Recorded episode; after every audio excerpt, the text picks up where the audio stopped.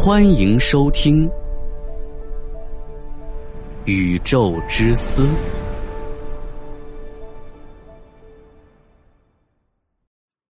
如果您觉得节目还可以的话，给主播个关注。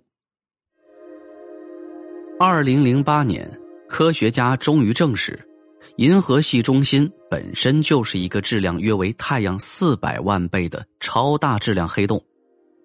黑洞和黑洞。可能会合并产生更大的黑洞，但它们永远不会分裂成更小的黑洞。在宇宙中，星系的合并和融合是很常见的。银河系和仙女座星系也将在四十亿年后碰撞合并，中间的两个黑洞也会碰撞融合，最后变成更大的大质量黑洞。而这种星系合并在未来。还会继续发展演变，然后在宇宙的最中心会出现一个超大黑洞。先说宇宙的膨胀会一直持续下去吗？恐怕不可能。众所周知，如果一个气球想膨胀，它需要我们来吹进空气来为它提供能量，这可能就是我们现在一直在寻找的暗能量。暗能量加速宇宙膨胀。宇宙不断膨胀，消耗能量。随着能量的不断减少，宇宙的膨胀无法继续，并将在未来的某个时间停止膨胀。停止膨胀是宇宙的末日吗？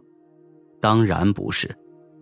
能量越来越少，空间就无法维持，于是就会塌缩，也就是宇宙停止膨胀后会收缩，随后整个宇宙又会收缩到起点状态。新的大爆炸又会发生，新的宇宙开始膨胀演化。彭罗斯认为，我们的宇宙在这个大爆炸、膨胀、大爆炸、膨胀中无限循环。在宇宙诞生之前，它是另一个宇宙，不是没有任何东西。这个理论也可以用熵增定律来解释。我们都知道，熵增定律是热力学第二定律。是一个让科学家感到绝望的定律。熵增定律告诉我们，任何事物从诞生的那一刻起，熵值就在增加，这个过程是不可逆的。随着熵值的增大，系统会变得越来越混乱，最终走向末路。宇宙也是如此，从起点大爆炸诞生的那一刻起，熵值开始增大。随着熵值的增大，空间会变得越来越不稳定，然后宇宙收缩，天体毁灭，黑洞生长吞噬一切物质并转化为能量，最后黑洞蒸发消失，整个宇宙变成一个纯粹的能量空间。能量空间继续塌缩到极致后，会再次爆炸，开始新的宇宙循环。彭罗斯的共形循环宇宙学，在二零二零年获得诺贝尔物理学奖，再次浮出水面。而彭罗斯又一次向人们推荐了这个理论。这个理论可以解释之前宇宙的出现，并且自信的预言，在宇宙微波背景上发现的六个霍金点，就是这个理论的最好证明。然而，保角循环宇宙学。并没有得到大量科学家的支持。要证明这个观点的正确性，霍金点是关键。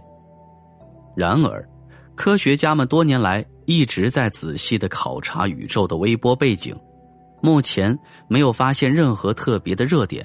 所谓的霍金点是不存在的。从这个角度来看，彭罗斯的共形循环宇宙学要被人们认可，还有很长的路要走。无论如何，这个理论揭示了宇宙以前可能是什么样子，仍然具有重要意义。如果未来科学家发现霍金点，证明共形循环宇宙学，那么他将成为和爱因斯坦一样伟大的科学家。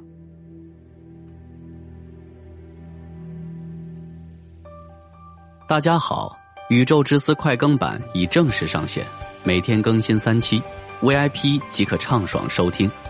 关注主播，进入主播个人主页即可找到，或直接搜索“宇宙之思快更版”。感谢大家的支持。